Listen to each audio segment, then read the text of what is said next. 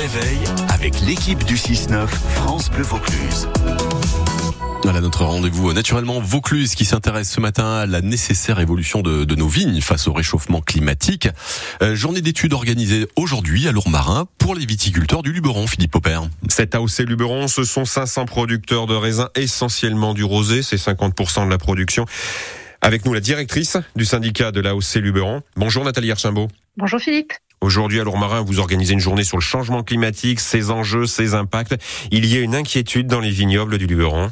Bien sûr qu'il y a une inquiétude et je pense qu'on peut dire au-delà du Luberon, il y a une inquiétude dans le monde viticole. Aujourd'hui, le changement est là. On le voit tous.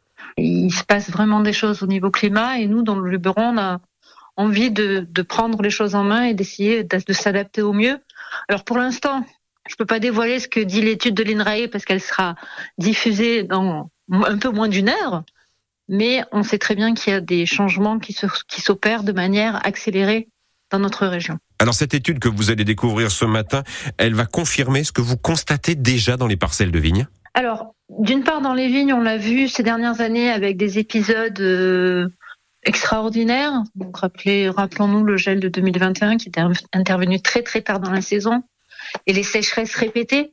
Euh, ce qu'on attend de l'étude de l'INRAE, c'est d'abord de quantifier ces changements et puis surtout on leur a demandé de faire une partie prospective pour nous aider à nous adapter et évidemment on pense à euh, introduire des cépages différents de ceux qu'on a aujourd'hui. Les vignerons du Luberon, ils connaissent bien leur terroir, leur parcelle, mais vous avez quand même besoin d'une validation scientifique Complètement, parce que même si effectivement les vignerons connaissent extrêmement bien leur terroir, leur climat et leur parcelle, c'est